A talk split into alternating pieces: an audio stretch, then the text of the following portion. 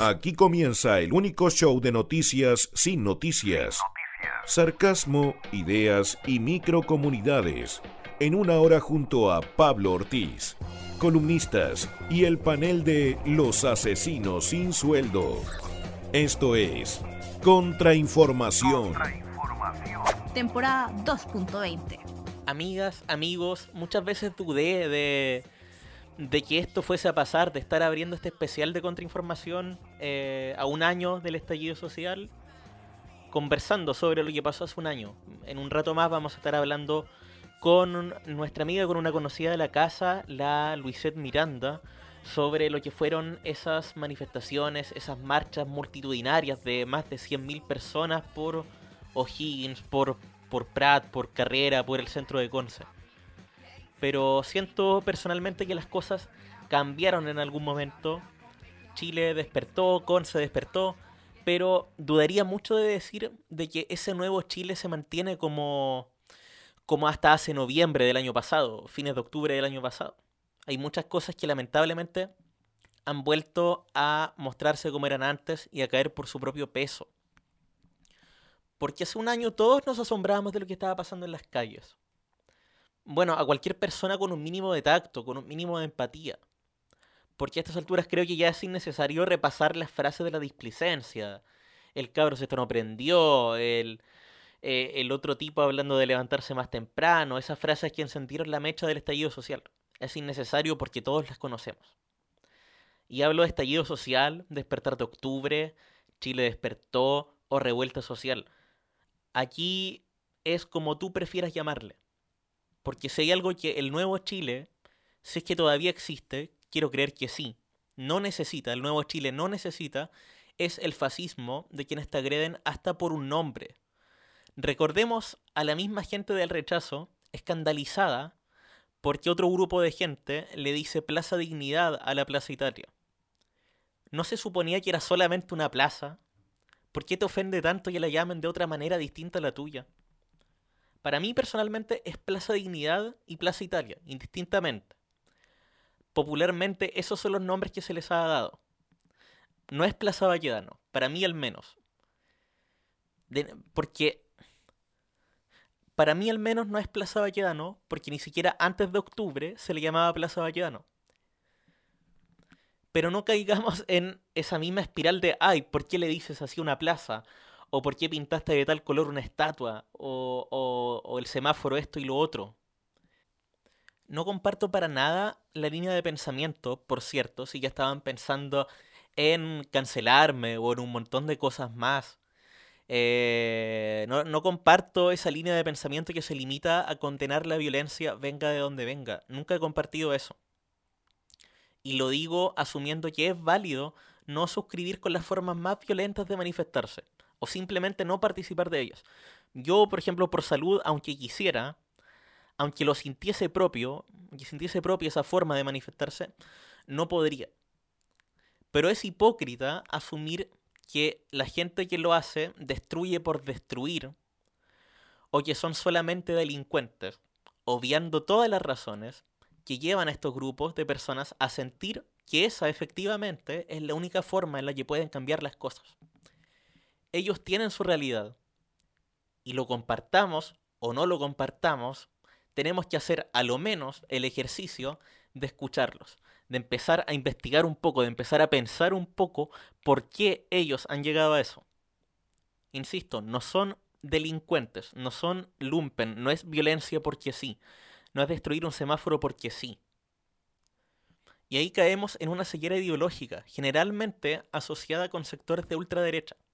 O lo que es en Conce, por ejemplo, los boomers que comentan en la caja de comentarios de la BioBio y los grupos de compra y venta. Esa gente es la que está polarizando el país. No la gente que pintó de rojo o de cualquier color la estatua de Baquedano.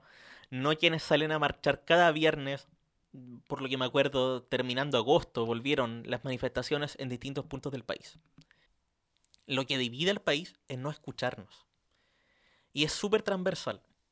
Porque mientras el rechazo miente descaradamente y a diario en su franja, jugando al recurso de invitar gente que jamás han tomado en cuenta, ¿se acuerdan del entre comillas cola facho?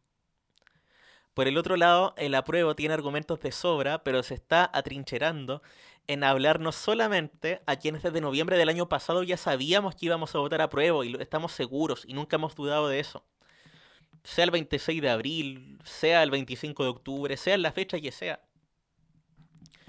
Y está bien jugar esa pieza de hablarnos a nosotros desde la emotividad, desde recordar las marchas multitudinarias, pero también es súper importante hablarle a las y los indecisos, a esa gente que no sabe, a esa gente que por falta de cultura y el elitismo eterno de la política tradicional y de los, entre comillas, progres de Bellavista, no entiende de qué se está hablando, no entiende el debate, que ha caído súper bajo el último tiempo.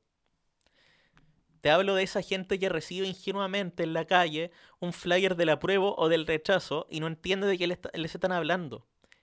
Ellos son los olvidados. A ellos nadie nunca les ha explicado de qué va este debate. No se hace televisión, no se hacen medios para ellos. No hay debates para ellos. No hay líderes de opinión que les hablen a ellos. Y estamos claros que el plebiscito no lo es todo, pero es lo que logramos en las calles hace un año que sirva o no depende de nosotros mismos y la gente que alimentemos, la gente, los actores sociales de cambio que empecemos a visibilizar, más allá de nuestras burbujas de filtro en redes sociales. Y lo digo porque quiero que tengas mucho cuidado con los mesías de cada opción que aparecen todos los días, que tienen la banda presidencial bajo el, bajo el maletín. Cuidado con esa gente, cuidado con los mercenarios de las noticias falsas que cometen los mismos errores que un periodista recién egresado que puede trabajar en cualquier medio, en CNN, en, en Mega, en resumen.cl, en el desconcierto, en Ciper o en Interferencia. Los errores dentro de los medios de comunicación y dentro del periodismo los cometen todos. La diferencia es que algunos los reconocen y otros no. Otros no, y tienen la astucia de decirte que son justicieros sociales. Kelly no es un abuelito desinteresado que solamente lucha por la gente. Y el tipo de amigos penquistas perdió la poca decencia que le quedaba post-funa al aceptar propaganda política explícita en su página. ¿O ustedes creen que las entrevistas a Flor Vice son porque sí? Después de eso, ¿le vamos a seguir creyendo su juego de los buenos y los malos? Y bueno, si le seguimos creyendo, tengan por seguro que él estaría en el segundo bando. Y finalmente, porque ya voy a llegar a los 10 minutos de editorial, cuidado con quienes dicen que pueden cambiar o potenciar la política universitaria, pero vienen de dividir a su propia carrera. Cuidado con esa gente, han aparecido muchos el último tiempo. Cuidado con esa gente que socavó las ganas de mucha gente que no estaba interiorizada en la política universitaria de participar en una asamblea. Y después se preguntan por qué pasa eso. El cambio social, el cambio dentro de círculos como lo es una universidad, como lo es un colegio, no se hace actuando como Regina George con tus compañeras y compañeros, no se hace tratándolos mal y después preguntándote por qué no participan. Cuidado con los mesías, cuidado con les desconstruides y cuidado con cualquier persona que alardee. Cuidado con esa gente que hizo la publicidad de WOM su propia personalidad. Música, y volvemos con la Luisette en la primera parte de nuestro panel especial sobre lo que ha sido el estallido social en Conce y en nuestro país, aquí en Contrainfo 2020, el podcast de periodismo de... Si no hay solución, hablaremos en Contrainformación. Continúas con arroba Pablo Iop y sus panelistas.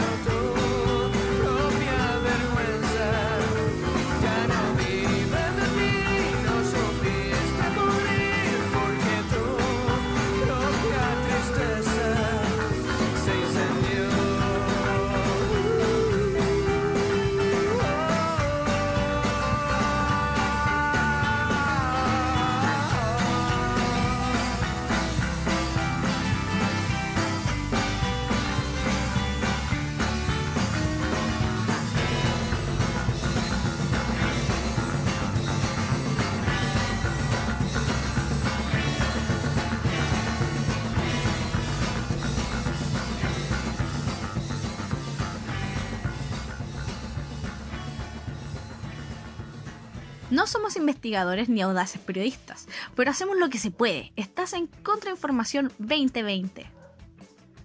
Así es, estamos de vuelta en este especial, en esta parte 1 del especial de Contrainformación, que va a tener su parte 2 en algunos días más.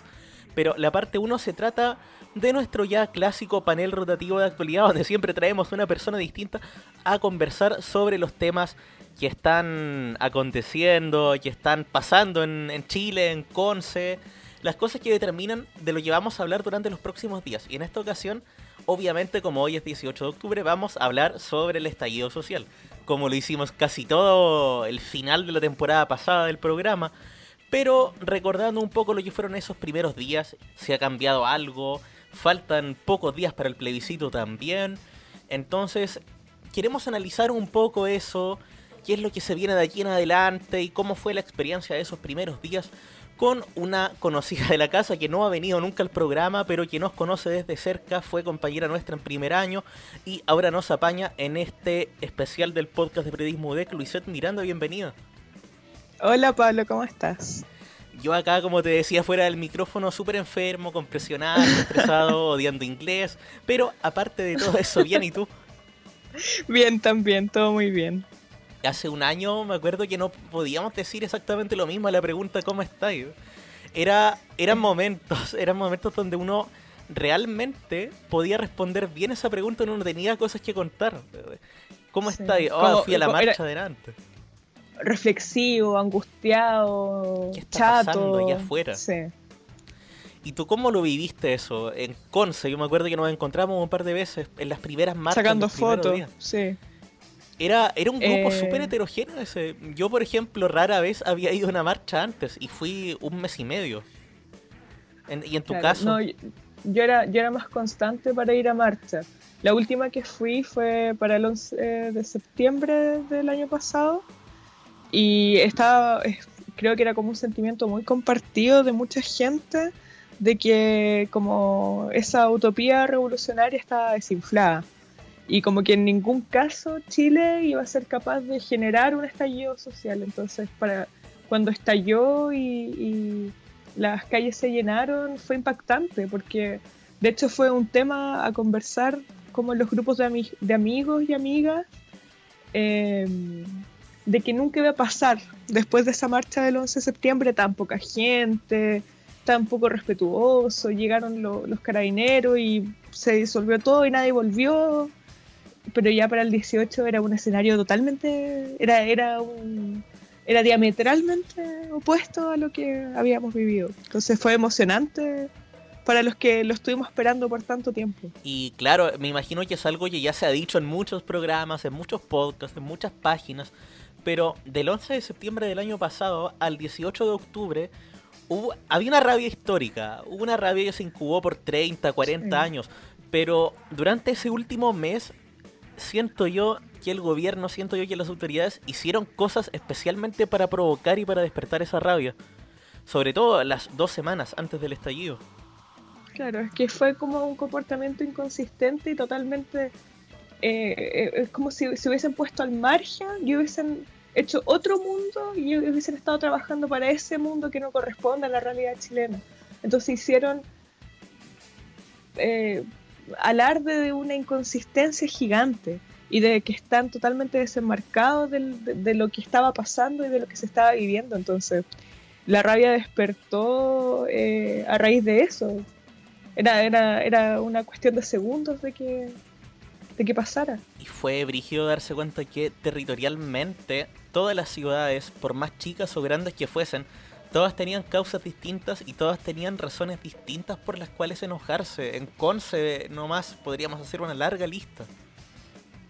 Sí, yo en ese tiempo estaba eh, viviendo en paralelo en Temuco y ahí igual eh, fue, distinto y, eh, podría hacer una comparación entre estar en una marcha a inicios de octubre entre Conce y Temuco y Temuco era violento absolutamente una policía muy eh, militarizada, no sé si se entiende como, como la idea, sino violenta en, en demasía en Temuco.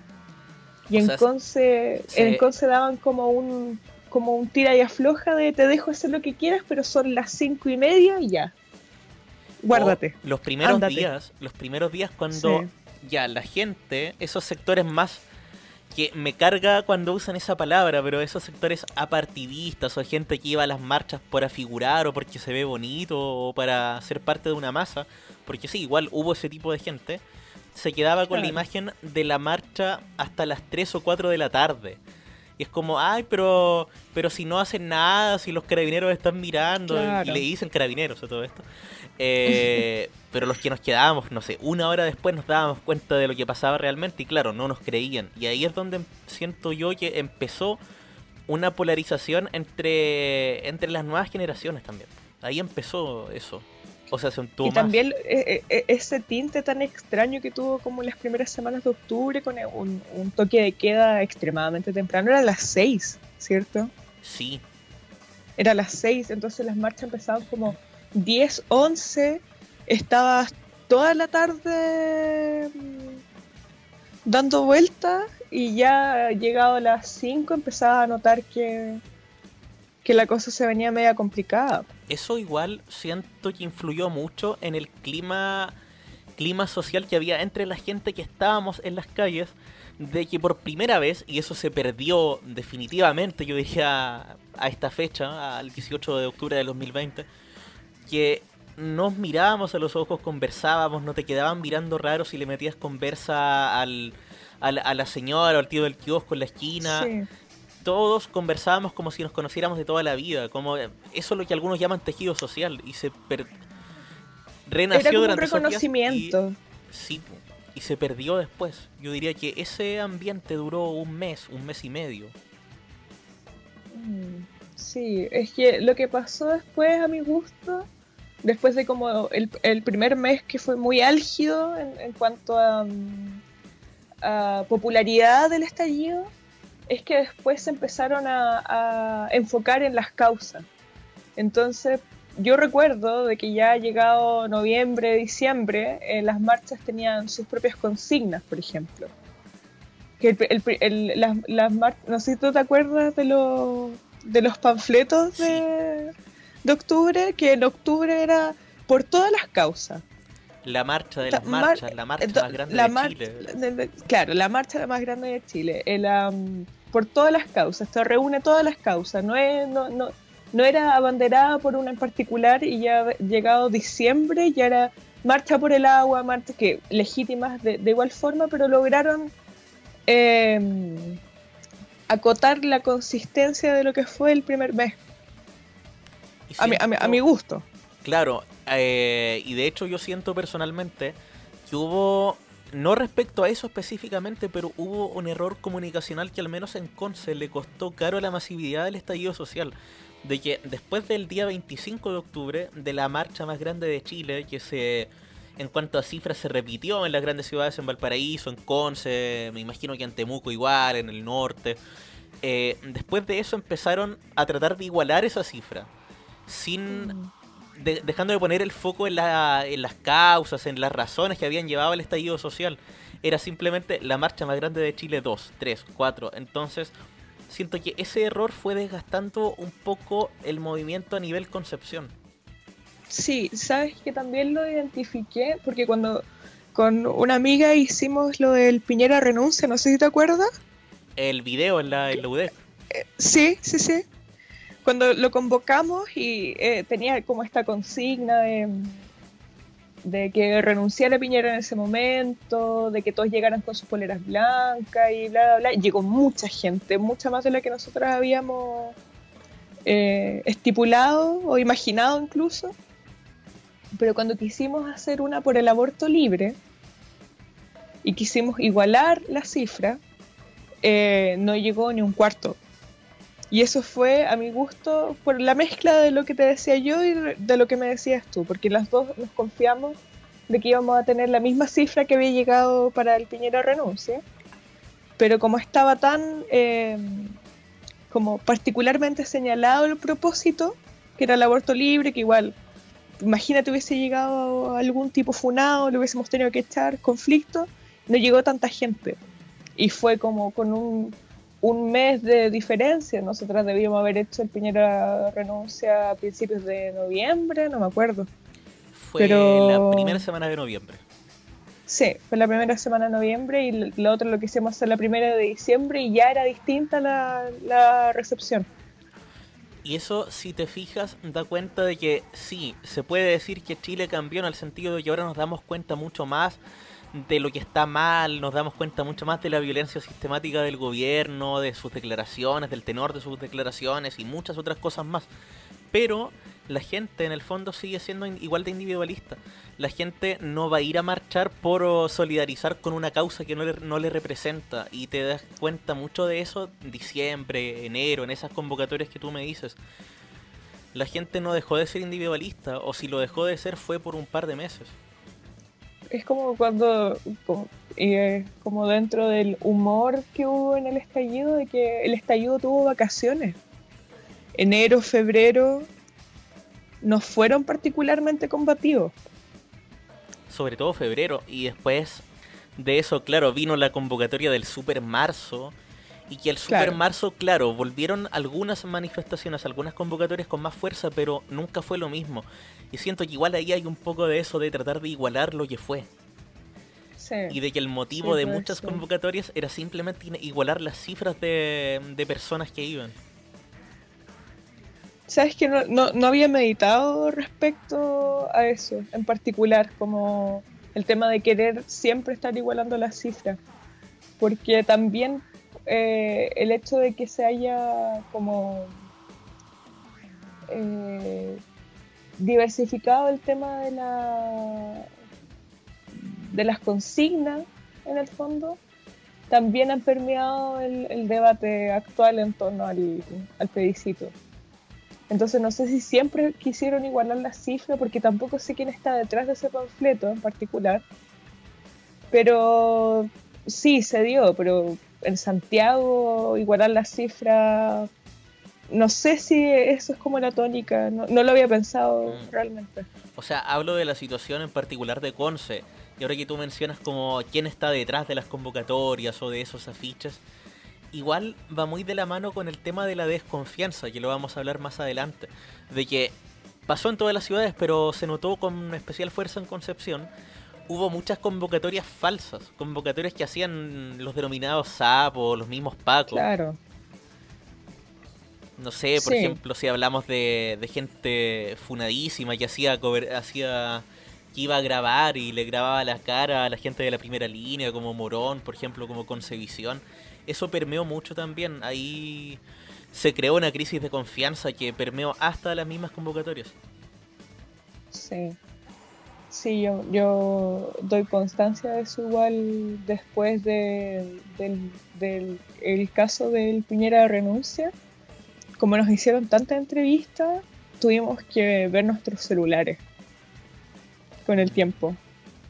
¿Cachai? Y por, por lo mismo, por los medios que tú nombraste, ahí fue medio complicada la cosa, pero al final no, no fue nada tan grave.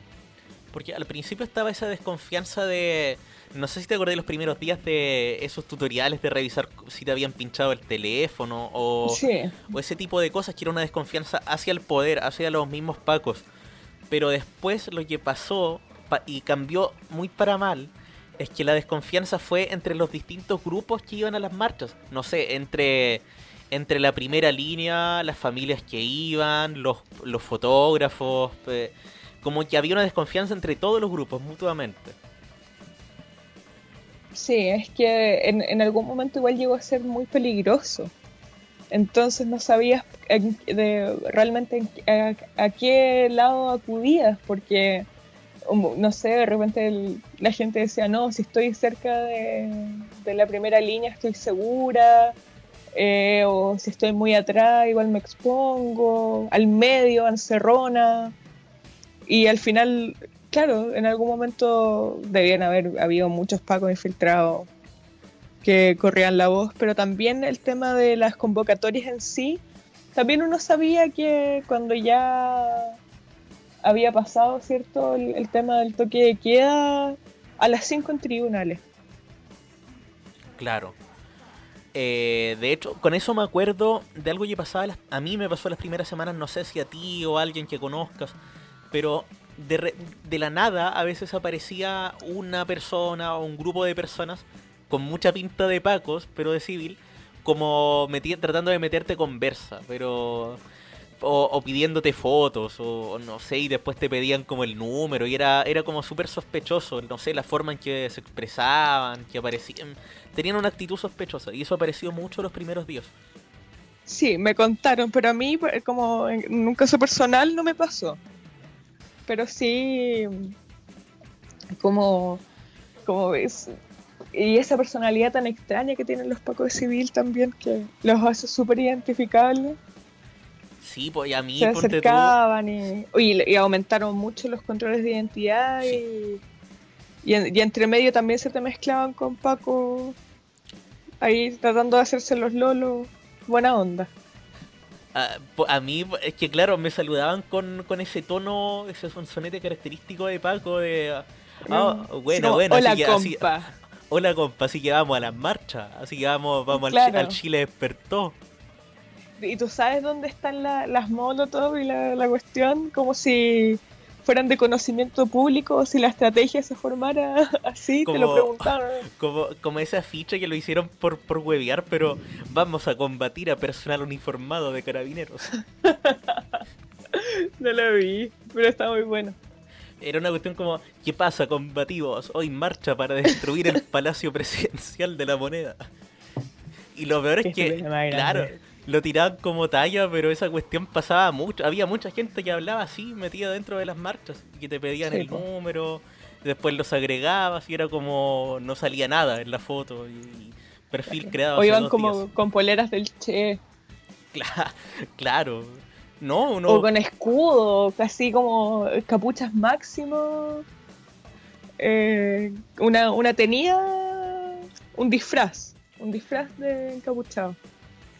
Un, un tipo que una vez se me acercó como, no sé, rapado tipo milico, con esa pinta de cadete recién egresado, y me dice, "O- oiga, oiga compadre, me tiraron una bomba lacrimógena, ¿me puede tomar una foto y darme su número telefónico para, para que me Oh. mande la foto? Como, ¿qué- ¿creen que unos hueones? Tienen su sano juicio. Sí, pero se se dio mucho, mucho, mucho, mucho papel filtrado.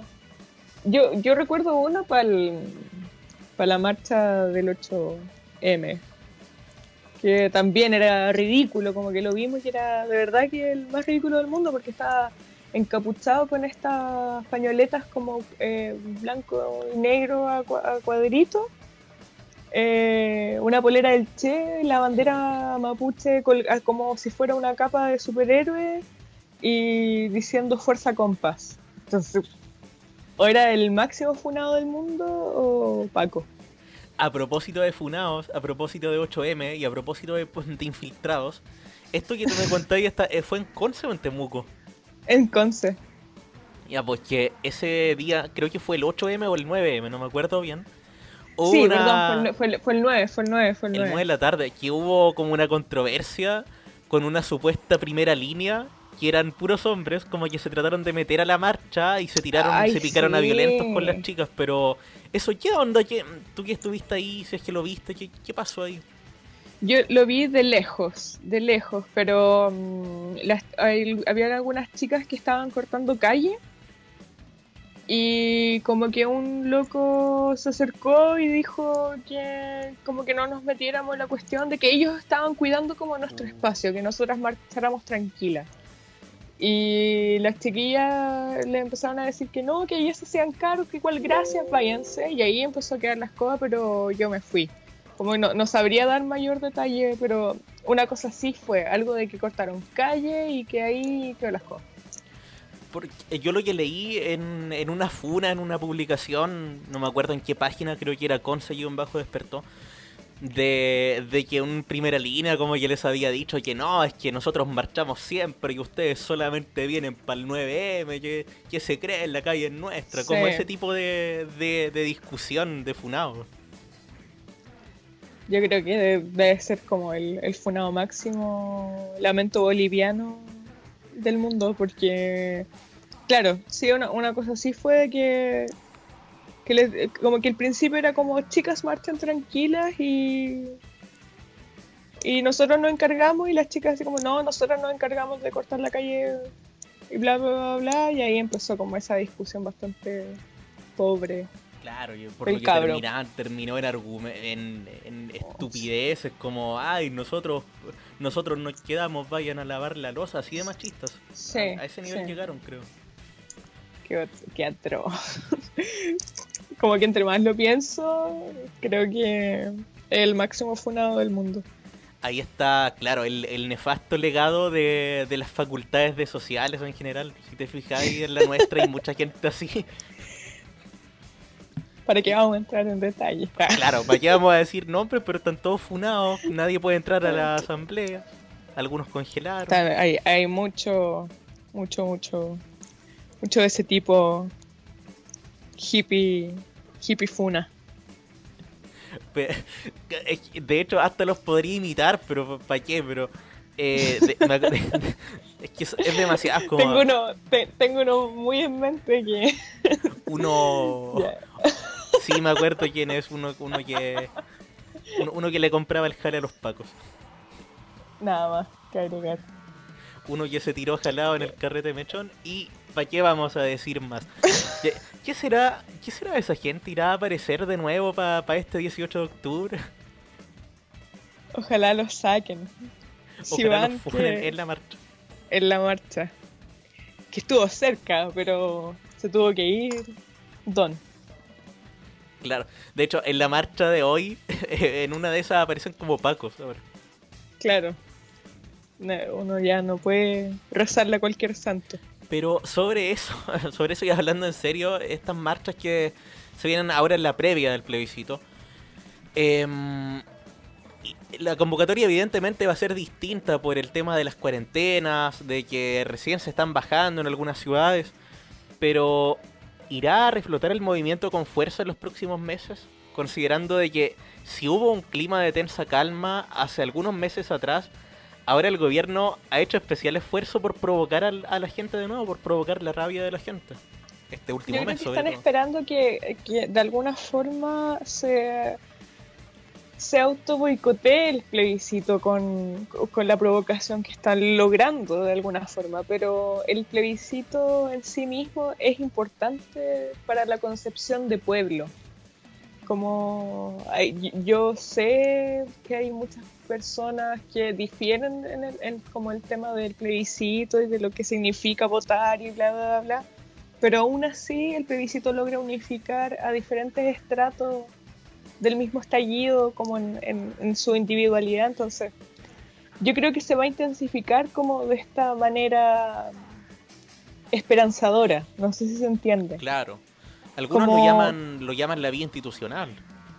Claro, la vida institucional, eh, no sé qué opinas tú, pero a mí también me genera como esta eh, dualidad ideológica, pero obviamente que en este momento no hay que echársela, Claro. En- hay que ir nomás. no, no hay que boicotear el plebiscito, porque en el fondo, quienes quieren boicotear el plebiscito, como tú lo dijiste, desde el gobierno están provocando a la gente para que pase eso. Pero, no sé, en dos palabras, para mí esta vía institucional en este momento es un mal necesario. Podría ser confiable, pero no va a ser confiable hasta que deje de estar la gente que hoy está en el poder. Pero yo encuentro que está muy mal planteado el plebiscito. O sea, vota rechazo, pero no tienes por qué votar eh, eh, eh, de la forma en la que quieres que sea escrita. po. Y desde ahí a mí me, me genera un, una- un conflicto bastante... Ahí O sea, eh, tenéis la franja electoral con cuestiones Oh. tan bizarras como rechazo más convención mixta. por sentido común. ¿Qué es eso? No, no, no. no. Pero yo creo que va, va a generar como esta mm, este ímpetu a mi, a- a mi gusto, que podría como reactivar el, el- el sentido de la calle que tuvo octubre y pero también está complicado porque hay algunas personas que están muy muy comprometidas con con el tema del coronavirus y que están muy asustados también, entonces no, por mucho que quieran, no, no van a como manifestarse en la calle. Claro, de hecho, yo siento que el coronavirus es la oportunidad para, en primer lugar, comenzar a reactivar el tejido social de una vez por todas, y en segundo lugar, llevar la revolución directamente a a- al rol que cumple cada uno. No, no todas las personas son buenas arrancando de los pacos o dándoles cara o estando permanentemente en las calles, pero la revolución se puede hacer de diversos frentes. Y no solamente hablo de pelear con un rechazo bot por Twitter, hablo de... eh, en Claro. nuestros círculos, con nuestra gente, eh, las cosas que hacemos, eh, poner un poco de, de conciencia social en todo eso. Igual, el, como eh, a mi gusto, y yo que ahora estoy viviendo en Curacautín, encuentro que el, el plebiscito ha reactivado eh, la comunicación con los que vivieron el plebiscito del sí y el no.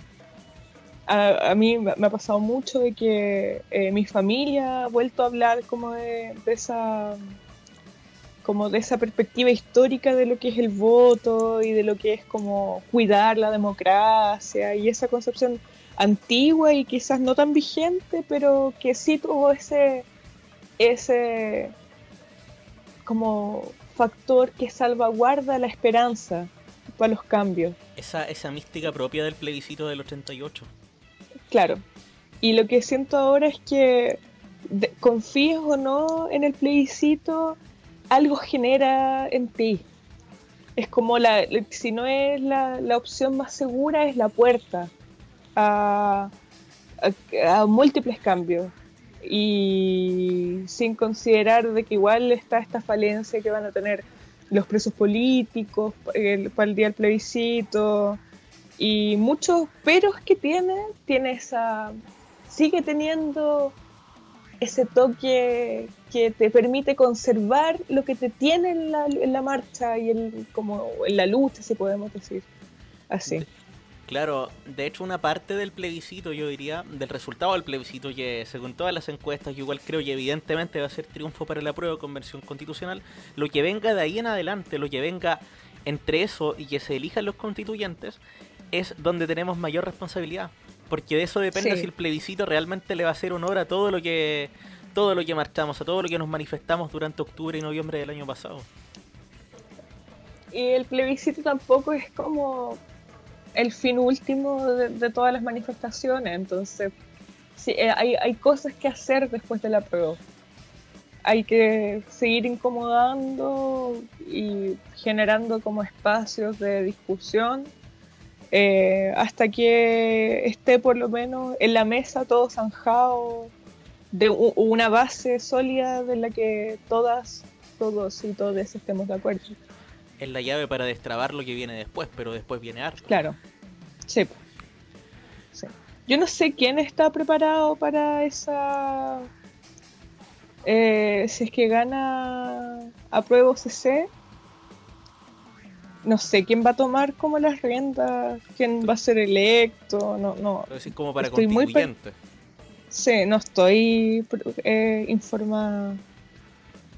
Porque ¿Quién? igual es que depende mucho de la burbuja de filtro en la que uno está en redes sociales, por ejemplo, pero donde estoy yo Sí. es tan nefasto que tiran nombres con, no sé, Jorge Baradit y Bessie Gallardo. Es como, no, yo creo que se puede se puede hilar más fino, podemos encontrar mejores representantes. Sí.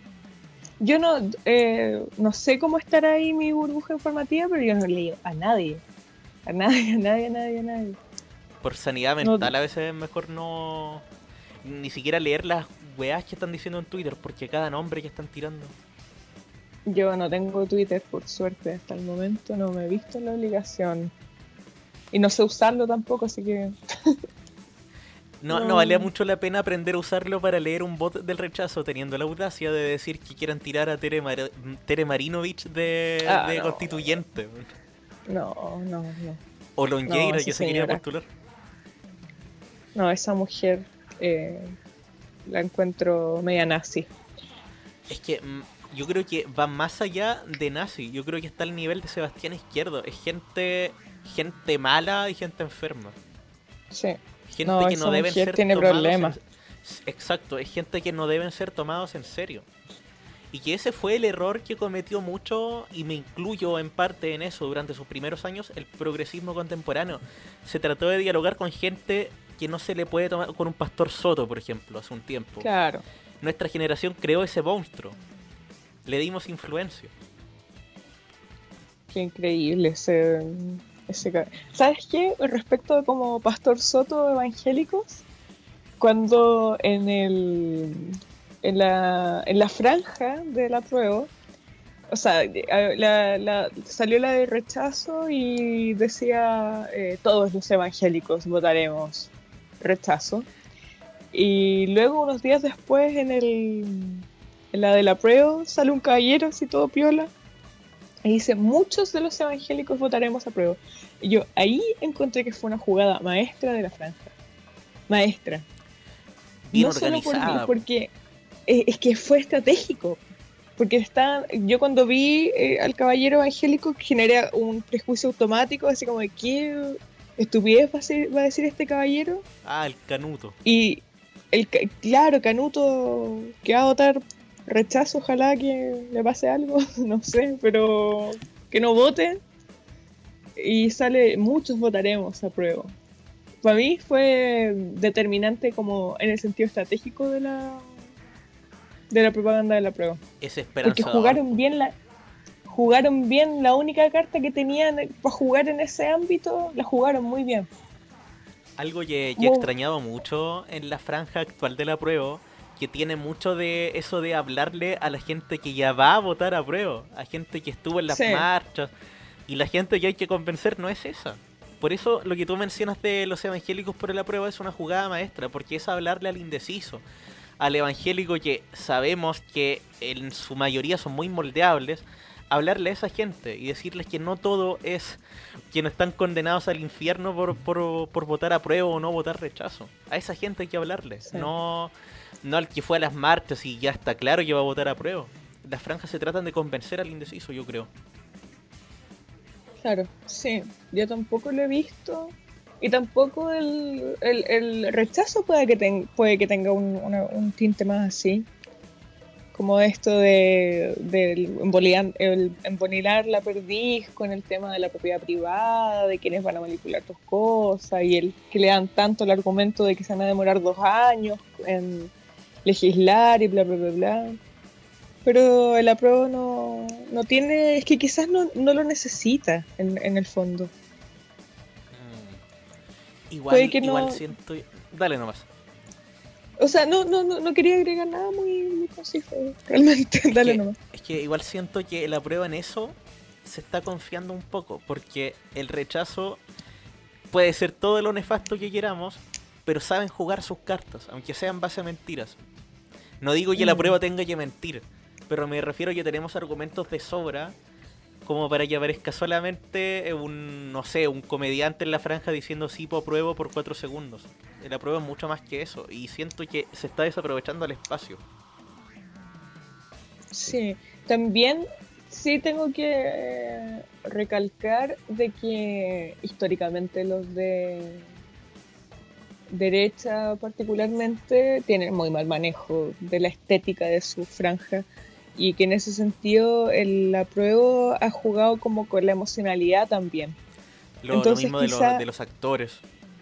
de los actores, no sé si tuviste una de una doctora, no sé si lo viste, de que Me le dicen que que, su que le avisan que su paciente murió, de que no habían camillas, que no había ni insumo, toda la cuestión, fue dolorosísima, yo la vi y lloré. Ah, sí, Entonces, sí, no sé- la que salió el fin de semana.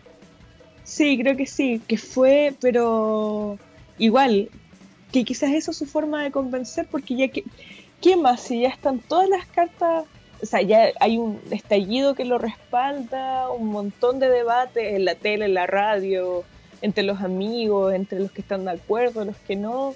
Entonces, igual, como la, la tarea del- de, de convencer al otro ya fue a mi gusto porque ya hay un hay mucho tiempo de de como de de debate. Como que ya todos los que votan a prueba ya saben que van a votar a prueba y hay muy poca gente que no está decidida o, o- de lleno no está informada pero nada nada nada. Y ni siquiera ve estos espacios. Claro, es que a lo que voy, sí existe, es una minoría, yo diría, el votante indeciso. Pero me refiero a esta gente, no sé, de los grupos de compra y venta, las señoras que, o los señores que caen fácilmente en las noticias falsas. Ese estereotipo de persona, lamentablemente, y aunque sean pocos, siguen existiendo.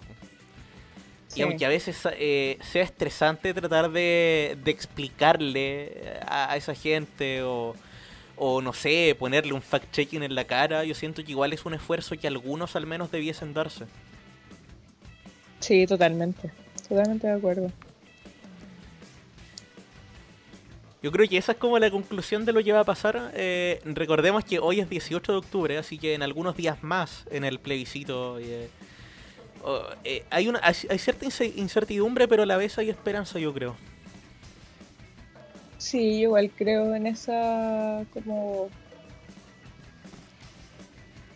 como situación incómoda, tensión que tiene el plebiscito. Porque las medidas sanitarias que hay que tomar, que tengas que llevar tu propio lápiz, todo tan, extraño también. Mm. Y, también muchos que no van a poder votar por el tema de la situación geográfica.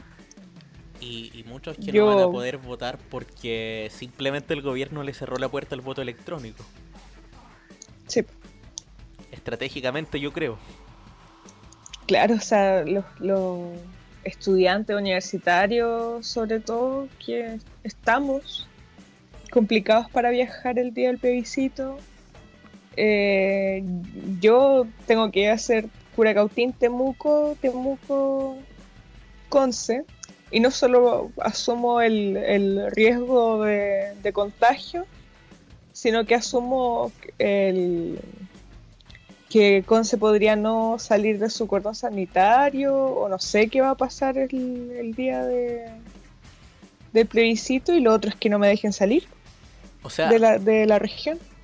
contextualizando para, para terminar, eh, esto está siendo estrenado hoy 18 de octubre, pero en el fondo la grabación eh, es de hoy 12 de octubre. Y hoy 12 de octubre el nefasto del ministro París eh, dijo que probablemente Concepción, Talcahuano, Hualpén y no me acuerdo qué otra comuna pasarían muy pronto a fase de transición. Entonces en una de esas igual igual se podría, no, no lo sé realmente.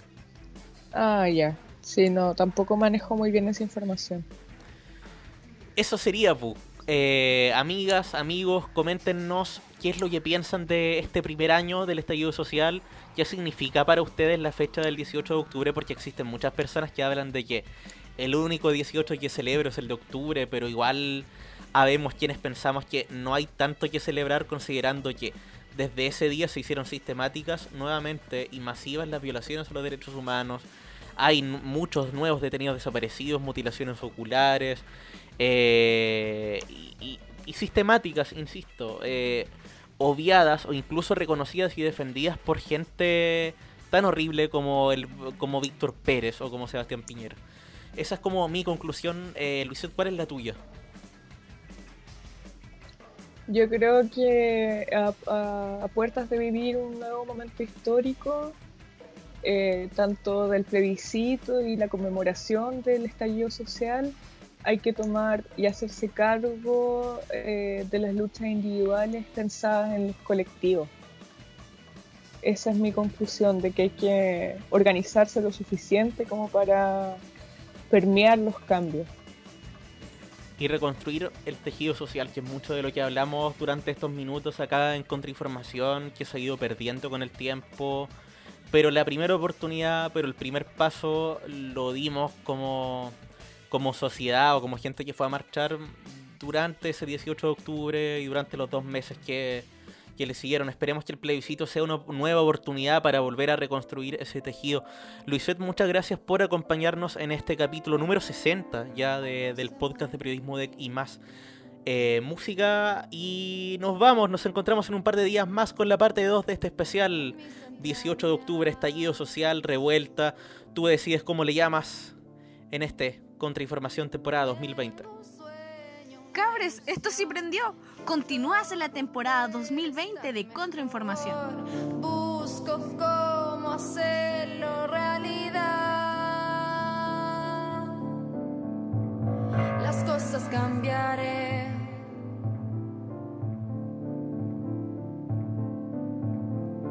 Haré